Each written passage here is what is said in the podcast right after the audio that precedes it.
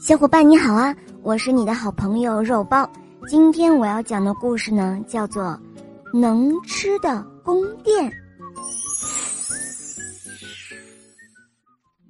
食品店的皮特老板愁眉苦脸的看着他的货物，有糖果、饼干、蛋糕，这些东西啊都卖不掉，像山一样的堆在仓库里。忽然，他那打结的眉头舒展开来。因为他想出了一条妙计，皮特老板去见公主，他对公主说：“哦，公主殿下，您照我的办法去做，几年以后，保证您会变得非常的漂亮。”他凑在公主耳边如此这般的说了一番。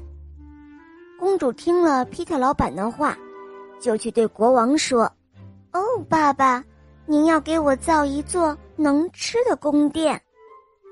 国王非常疼爱公主，果真给她造了这样一座十分奇特的宫殿。地板是用巧克力糖铺的，墙壁是用奶油糖做的，瓦片是饼干，房梁是棒形糖，柱子是大冰棒，窗户玻璃呢是一块大冰糖。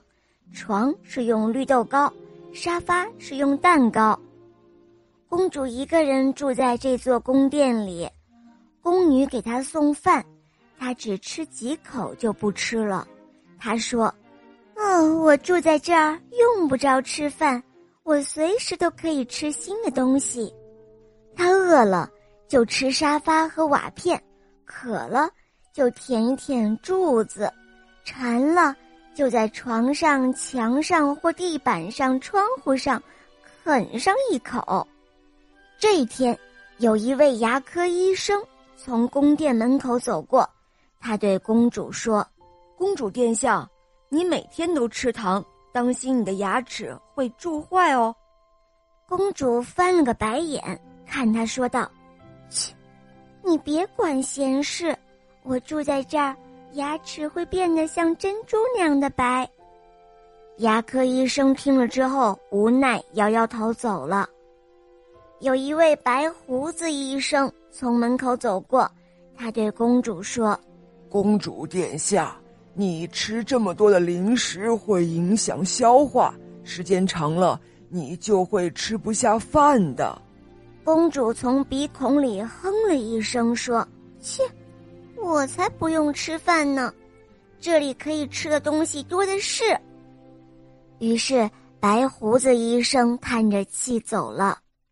又过了几天，有一位年轻的医生从门口走过，他对公主说：“公主殿下，您的生长发育需要很多营养，可是你吃这些零食，营养不全面。”总是这样下去，你会生病的。